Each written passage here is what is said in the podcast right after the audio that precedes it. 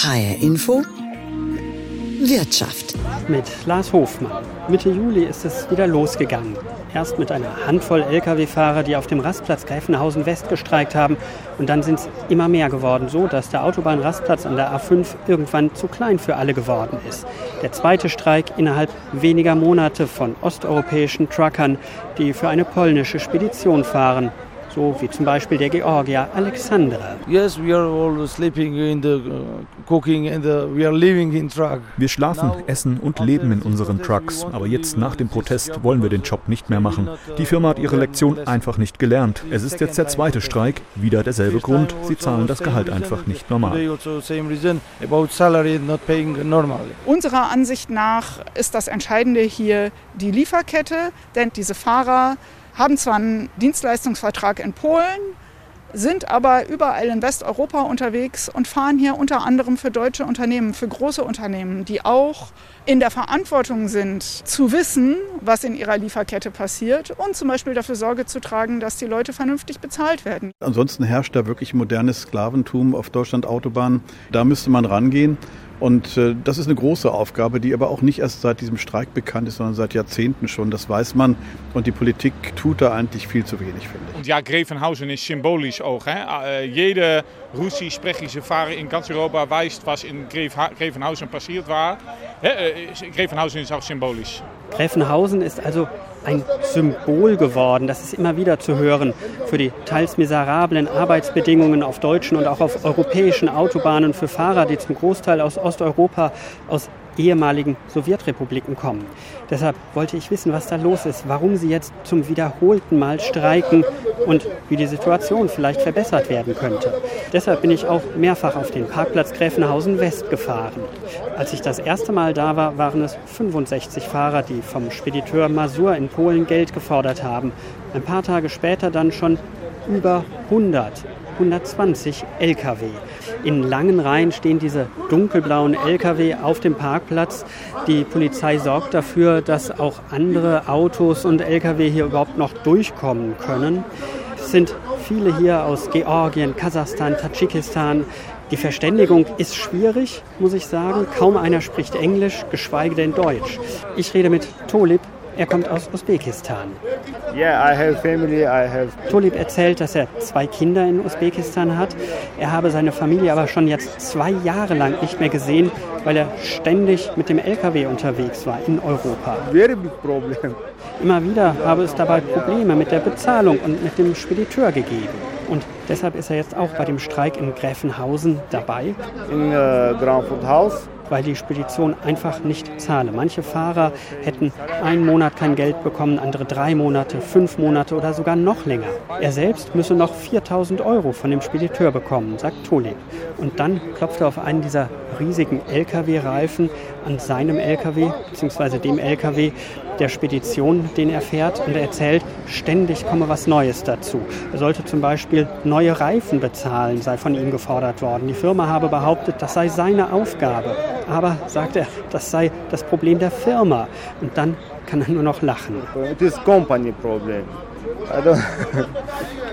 Es scheint insgesamt schwierig zu sein. Die Fahrer haben in der Regel Dienstleistungsverträge mit der polnischen Spedition.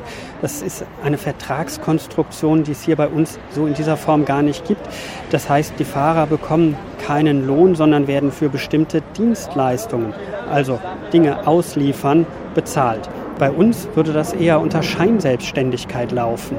Schon alleine, weil alle Fahrer in den Trucks der polnischen Firma unterwegs sind und die Aufträge auch von der Spedition kommen. Das sind oft undurchsichtige Vertragsverhältnisse und ein Vorwurf der Fahrer, die Spedition ziehe auch immer wieder Geld ab und zwar ohne Grund, teilweise fürs Übernachten in den Lkw auf Autobahnraststätten oder auch für vermeintliche Unfälle auf dem Parkplatz in Gräfenhausen West zwischen den Lkw ständig unterwegs und mit den Fahrern im Gespräch treffe ich Anna Weirich. Sie arbeitet für die faire Mobilität. Das ist eine Einrichtung des DGB und sie berät vor allem Menschen aus Osteuropa, die hier arbeiten, wenn es Probleme gibt, so wie jetzt eben in Gräfenhausen. Und sie kümmert sich für das Beratungsnetzwerk faire Mobilität um den gesamten Straßentransport in Deutschland. Im Frühjahr beim ersten Streik mit damals 50 oder 60 Lkw da war sie auch schon hier. War das ein Déjà-vu in der letzten Woche, als dann plötzlich wieder LKWs hier auf dem Parkplatz standen? Ja, auf jeden Fall. Also äh, natürlich. Also wir haben hier sehr viel Zeit verbracht im April. Das war eine sehr intensive Zeit. Das war auch also ein Jahrhundertereignis, etwas, das wir vorher so noch nie erlebt haben. Und das war halt wirklich ein einschneidendes Erlebnis für diese ganze Branche. Das ist, glaube ich, so in der Form noch nie vorgekommen, dass sich Fahrer so zusammengeschlossen haben, um für ihre Rechte einzustehen. Also ähm, das ist ja hier alles kein Einzelfall, das ist das Geschäftsmodell in der Branche. Jeder Fahrer, der hier gerade mit dem LKW vorne vorbeifährt, arbeitet zu den gleichen beschissenen Bedingungen. Der Unterschied ist halt, diese Fahrer haben sich zusammengeschlossen, um ihre Rechte einzufordern. Deswegen war das für uns im März und April ein ganz einschneidendes Erlebnis. Also natürlich auch arbeitsintensiv. Wir haben auch den ganzen Tag hier auf diesem Parkplatz verbracht und kennen ihn in- und auswendig. Und als ich am Dienstag gehört habe, Fahrer äh, fahren zum Streik nach Gräfenhausen, ja, dann weiß man natürlich erstmal überhaupt nicht, was auf eine zukommt. Man kann auch nie abschätzen, wie lange dauert das jetzt. Dann waren es erstmal vier Fahrer. Als wir dann ja ankamen, waren es zehn. Jetzt sind es, glaube ich, 80. Das sind mehr, als im April hier jemals gestanden haben. Also das heißt, es hat jetzt schon eine größere Größenordnung. Es sind auch mehr Nationalitäten vertreten. Das finde ich auch einen interessanten äh, Aspekt. Also es waren zunächst Georgier, dann kamen wieder Usbeken, jetzt sind es auch Tadschiken, Kasachen, Kirgisen, ein Philippiner. Das ist wirklich auch eine internationale Solidarität oder aber halt leider auch eine Verzweiflung über Nationalitätsgrenzen hinweg, die bei diesen Fahrern herrscht, die sich einfach nicht anders zu helfen wissen, als ein für sie auch sehr großes Risiko einzugehen indem sie stehen bleiben, weil sie nicht wissen, wie sie anders an ihr Geld kommen sollen. Sie haben eben gesagt, das ist äh, ein Geschäftsmodell. Was ist denn das Problem? Werden die Fahrer tatsächlich einfach nicht bezahlt, so lange, bis sich irgendjemand äh, meldet und wehrt? Auch. Also grundsätzlich werden im internationalen Straßentransport Fahrende sehr schlecht bezahlt, in der Regel zu recht geringen Tagessätzen die auch unter den ähm, vorgeschriebenen Mindestlöhnen liegen, wenn man das so ausrechnen würde. Diese Fahrer sind jetzt bei einer polnischen Firma beschäftigt.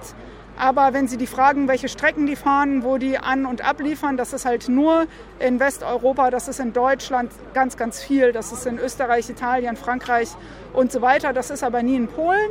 Das heißt, es steht schon mal fest, äh, die Beschäftigung in Polen findet statt, um den Lohn zu drücken. Die Menschen fahren aber in Westeuropa für große westeuropäische und sehr viele große deutsche Firmen auch, ja die äh, da immer so ein bisschen verwirrt tun, als wissen sie gar nicht, was in ihrer Lieferkette passiert. Aber das ist halt letztlich im Auftrag von diesen Firmen. Und das ist das Geschäftsmodell in der gesamten Branche. Sie können auf jeden LKW gehen und auf die Kennzeichen schauen. Das ist überwiegend Polen und Litauen, das ist viel Rumänien, Slowenien. Da sitzen Fahrer drin, die kommen manchmal aus den Ländern oder noch weiter weg. Sehr, sehr viele Menschen aus Zentralasien treffen wir zuletzt an und äh, eben zu sehr, sehr geringen Zahlungen, Gehältern, die an und für sich eigentlich schon illegal sind aufgrund ihrer Niedrigkeit. So, und jetzt haben wir es hier zu tun mit Fahrern, die sagen, ich habe hab der Firma mein Wort gegeben, wir haben da was verabredet, ich will nur das haben, was ich verabredet habe, aber nicht mal das bekommen sie vollständig. Bei dieser konkreten Firma hier ist es so, dass sie grundsätzlich sehr spät zahlen, äh, die behandeln die Fahrer ja als Selbstständige. Das heißt, es wird dann begründet, das würde alles so lange dauern, bis man die Rechnungen dann fertig hätte und so weiter. Das heißt, das kommt sehr spät. Dann berichten die Fahrer uns immer wieder, dass es ungerechtfertigte Abzüge gibt, die auch nicht begründet werden. Ja? Also den Fahrern wird einfach weniger überwiesen, dann versuchen sie sich zu erkundigen, dann wird gesagt, ja, da war ein Unfall. Die Fahrer wissen überhaupt nicht, was das für ein Unfall war, geschweige denn, dass die Firma ihnen mal eine Rechnung dafür vorlegen würde. Und das scheint einfach auch gängige Praxis zu sein, um den Lohn zu drücken, ist mein Eindruck. Also da können die Fahrer Ihnen viele Beispiele erzählen. Also die Fahrer haben ja alle unterschiedliche Forderungen auch, aber das setzt sich zusammen aus. Ich habe jetzt schon sehr lange kein Geld mehr bekommen, das wäre jetzt mal wieder überfällig, aber auch es gab halt ungerechtfertigte Abzüge. Ein Problem ist, dass viele Fahrer gar nicht aus der EU kommen. Also aus Deutschland sowieso nicht, aber nicht mal aus der EU, sondern aus sogenannten Drittstaaten. Ja. Warum ist das ein Problem? Weil die müssten doch eigentlich genauso bezahlt werden wie alle anderen. Ja, also ich erkläre mir das so, ähm, die Fahrer sind halt in einer viel größeren Abhängigkeit. Sie haben ihre Familien, ihre sozialen Bezugssysteme sehr weit entfernt. Sie können, wenn ein Problem ist, nicht mal kurz zur Familie. Sie kennen sich tendenziell mit dem europäischen Recht schlechter aus und so weiter. Und deswegen sind sie einfach in einer Situation der größeren Abhängigkeit.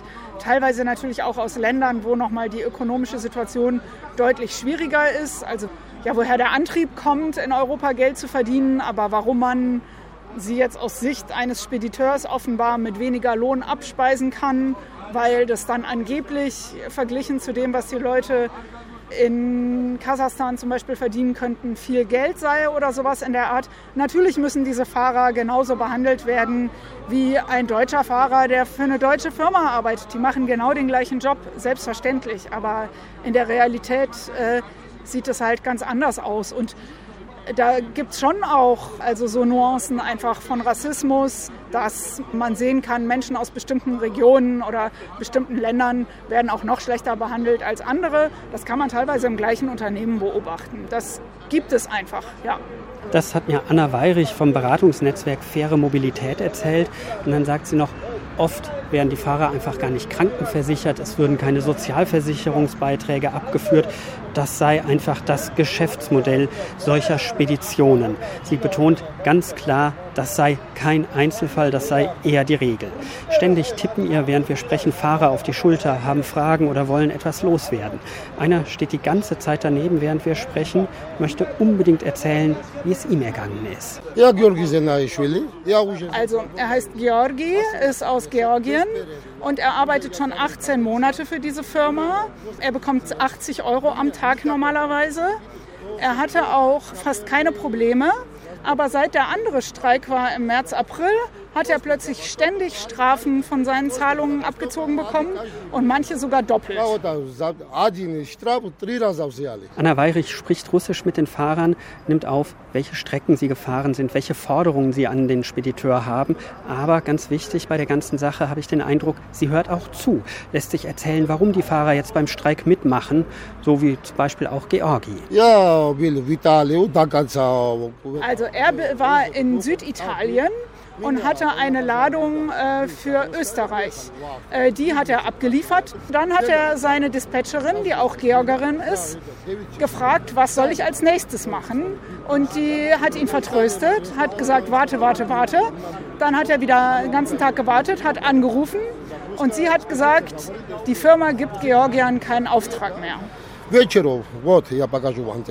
Er möchte das jetzt zeigen. Er holt sein Handy raus, zeigt, was er der Disponentin geschrieben hat und was als Antwort kam. Dann hat er seine Disponentin, die auch Georgerin ist, um 10 vor 4 geschrieben, was er jetzt machen soll. Und die hat mit dem äh, lachend weinenden Smiley zurückgeschrieben, weiß sie auch nicht, sie wurde jetzt auch gefeuert, weil sie Georgierin ist. Gibt es irgendeinen Grund dafür? Gibt es da irgendeinen Hintergrund, irgendein Problem, warum plötzlich Georgier äh, nicht mehr arbeiten sollen? Also das Gerücht ist, der Firmenchef will einfach überhaupt keine Georgierin, Georgier mehr beschäftigen. Und die georgische Dispatcherin hat ihm gesagt, wenn ich dir im Vertrauen einen Rat geben kann, renn so schnell du kannst. Jetzt sind Sie hier und streiken. Ähm, wenn Sie irgendwann das Geld kriegen, was machen Sie danach? Suchen sich einen neuen Job? Also er wird dann in einer anderen Firma, er wird dann in einer anderen Firma arbeiten. Er hat schon sehr viele Angebote, aber er würde gerne für eine deutsche Firma arbeiten, nicht mehr für eine polnische.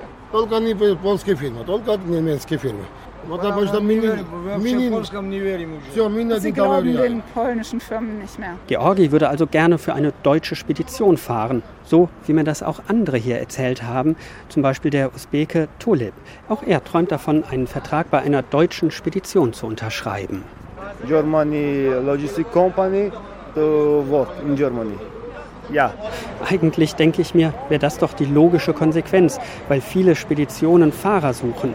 Und deshalb habe ich auch mit Dirk Engelhardt gesprochen. Er ist der Hauptgeschäftsführer des BGL, des Bundesverbandes Güterkraftverkehr, Logistik und Entsorgung.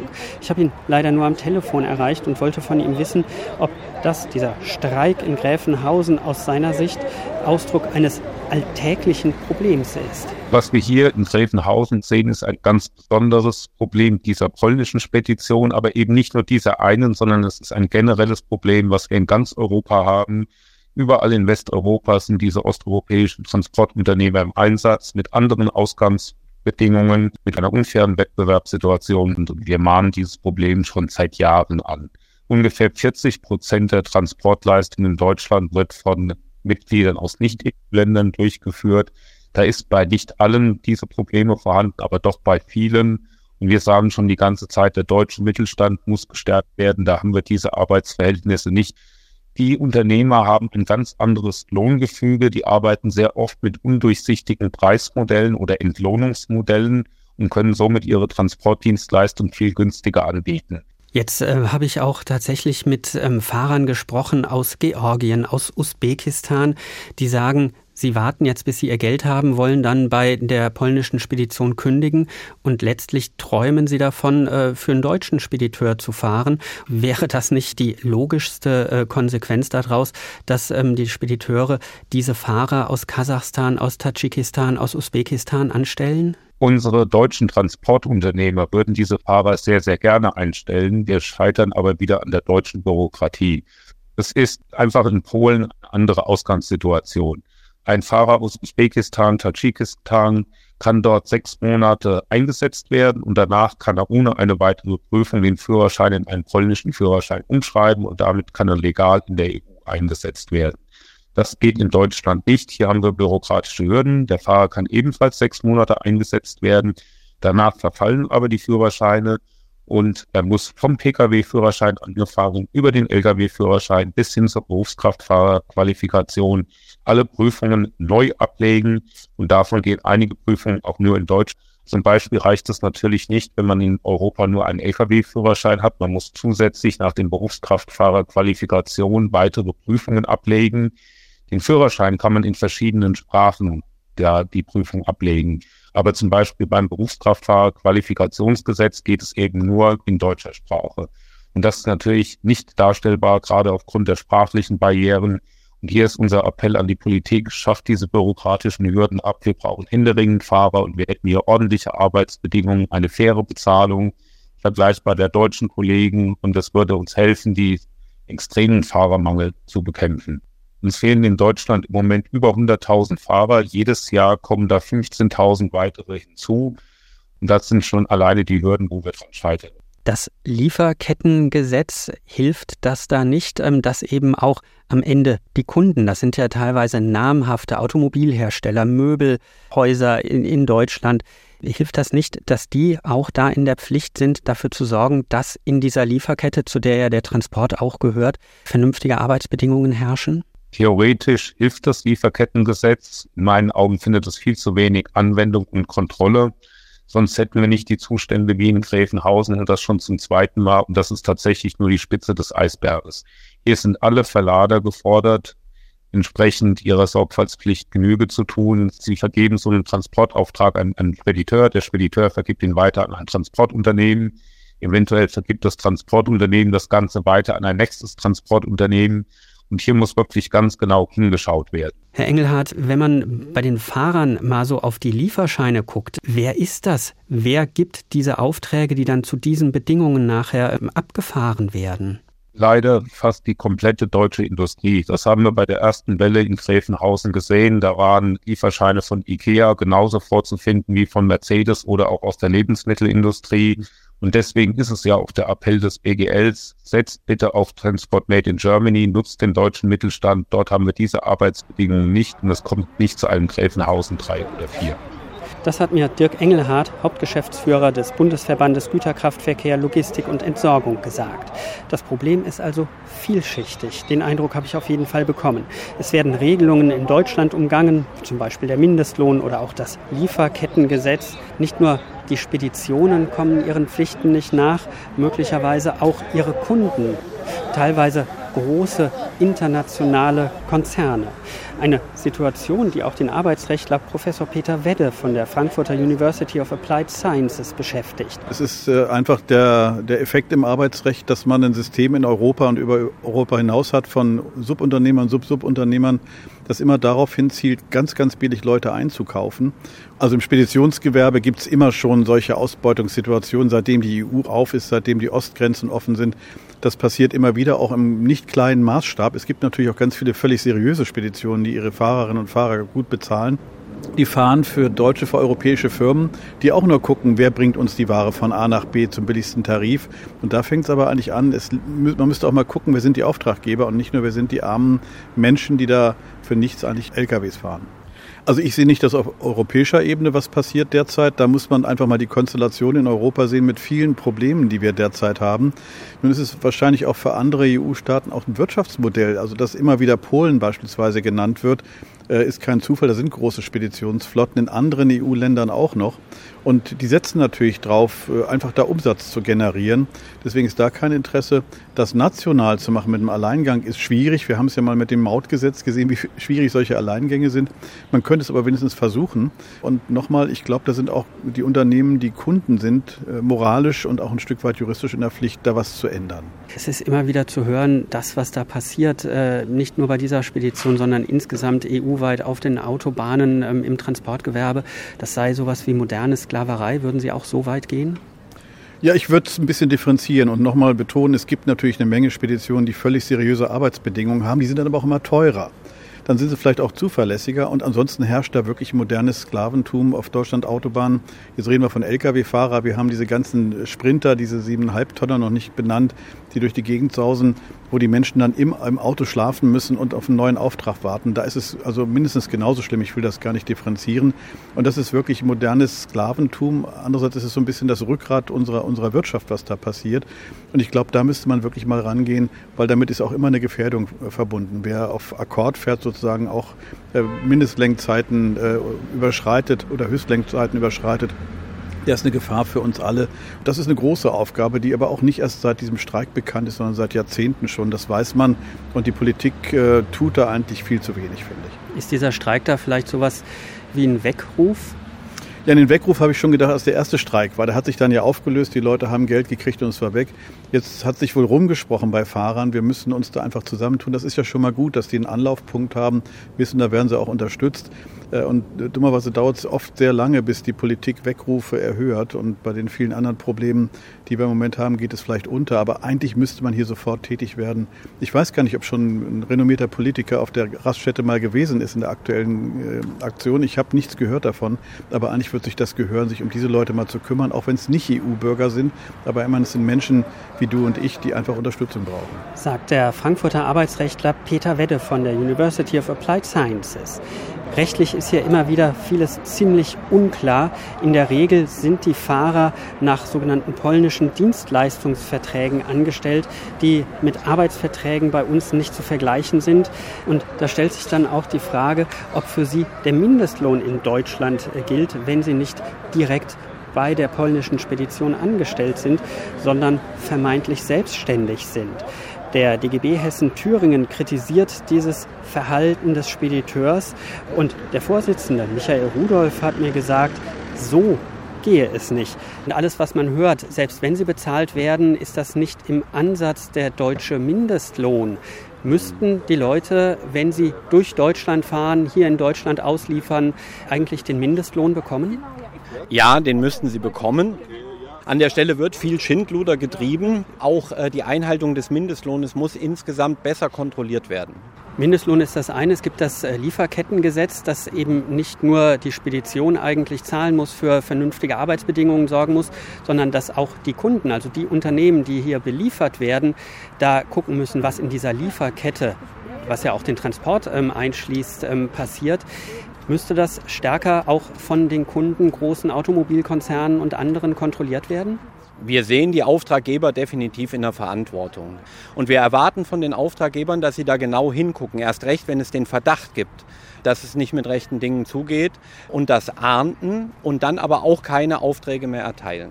Wer müsste das denn noch kontrollieren? Es gibt die äh, Finanzkontrolle Schwarzarbeit, die ja am Bau beispielsweise auch kontrolliert, ob Sozialabgaben gezahlt werden, ob Mindestlöhne gezahlt werden. Findet das hier auf den Autobahnen, auf den Raststätten nicht oder zu wenig statt? Es findet zu wenig statt. Also ich will nicht sagen, dass nicht kontrolliert wird, aber die Kontrollen äh, sind nicht so wirksam, als dass. Also Masur hat ja keine Angst davor seine Fahrer hier unter den Bedingungen durch Deutschland zu schicken. Und das hat auch was damit zu tun, dass es nicht anständig kontrolliert wird. Das ist zum einen die Finanzkontrolle Schwarzarbeit, aber auch das Bundesamt für Mobilität und Logistik ist da gefordert, mehr Kontrollen durchzuführen, so dass Unternehmer wie Masur sich überhaupt nicht trauen, mit solchen Praktiken äh, unterwegs zu sein. Jetzt ist es aber zum wiederholten Mal, dass äh, hier gestreikt wird, zum zweiten Mal.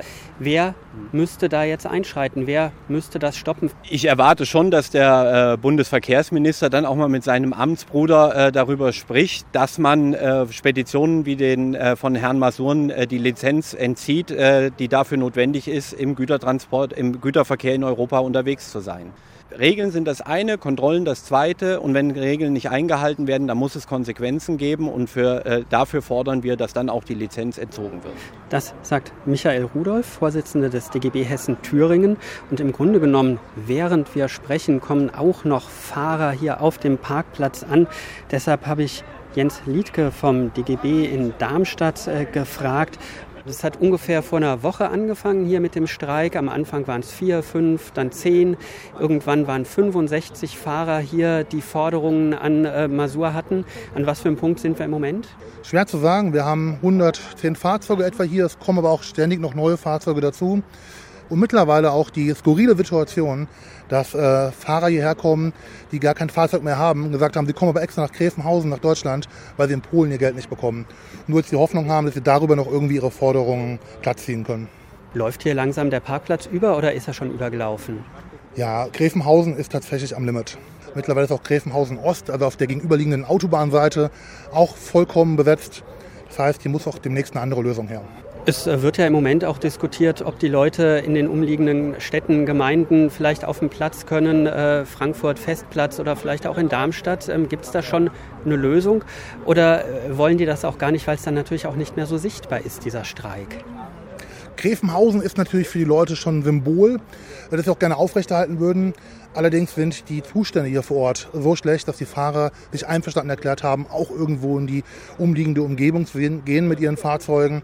Und wenn sich hier eine Kommune bereit erklären würde oder der Landkreis Flächen zur Verfügung stellt, wo die LKWs abgestellt werden können, wo Toiletten und Duschen zur Verfügung gestellt werden, sodass die grundlegenden Bedürfnisse der Menschen einfach erfüllt werden können, dann wäre das großartig. Und das ist auch eine Forderung, die wir jetzt an die Politik richten. Es ist ja so, dass hier die äh, Duschen teilweise gar nicht funktionieren. Steht das auch stellvertretend für, ich sag mal, den Arbeitsalltag, unter dem die Leute auch noch äh, zusätzlich leiden?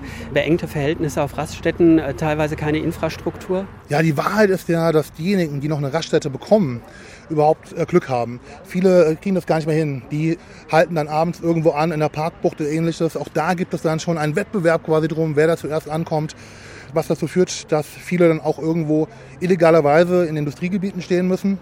Das äh, dürfte eigentlich nicht das Thema der Fahrer sein. Da werden die Fahrer eine Verantwortung gebracht, die nicht ihre ist.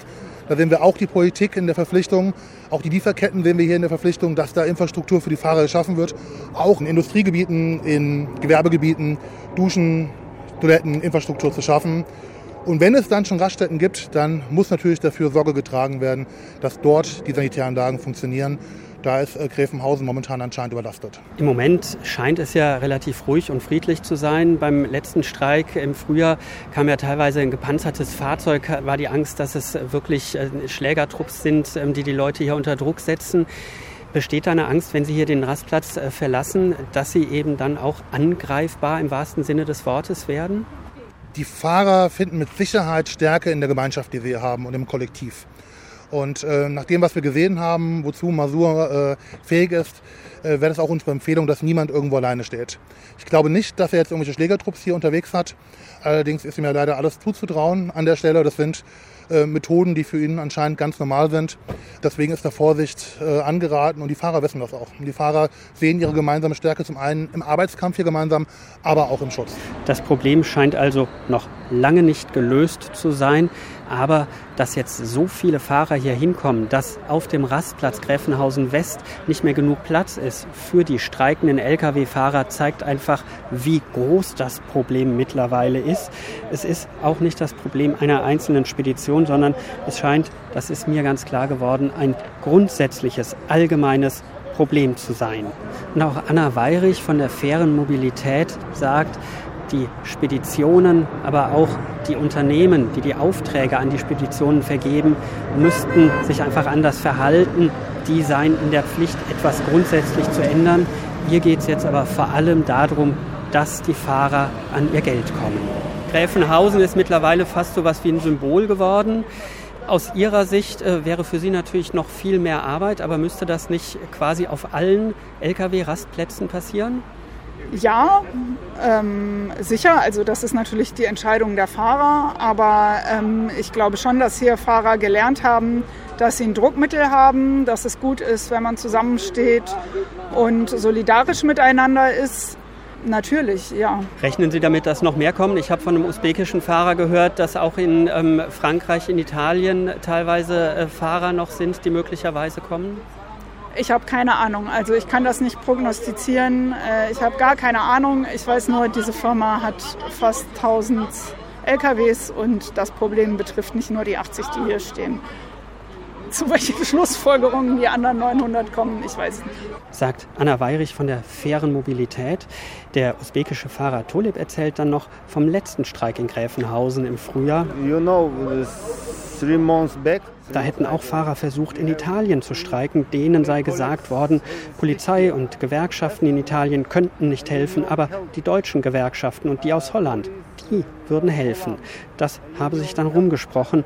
Und jetzt kämen eben alle nach Deutschland, sagt Toli. Now all come to Germany. You know, Germany can help him. Wie es weitergeht hier in Gräfenhausen, wie viele noch kommen, wann sie wie viel Geld bekommen, all das ist noch offen.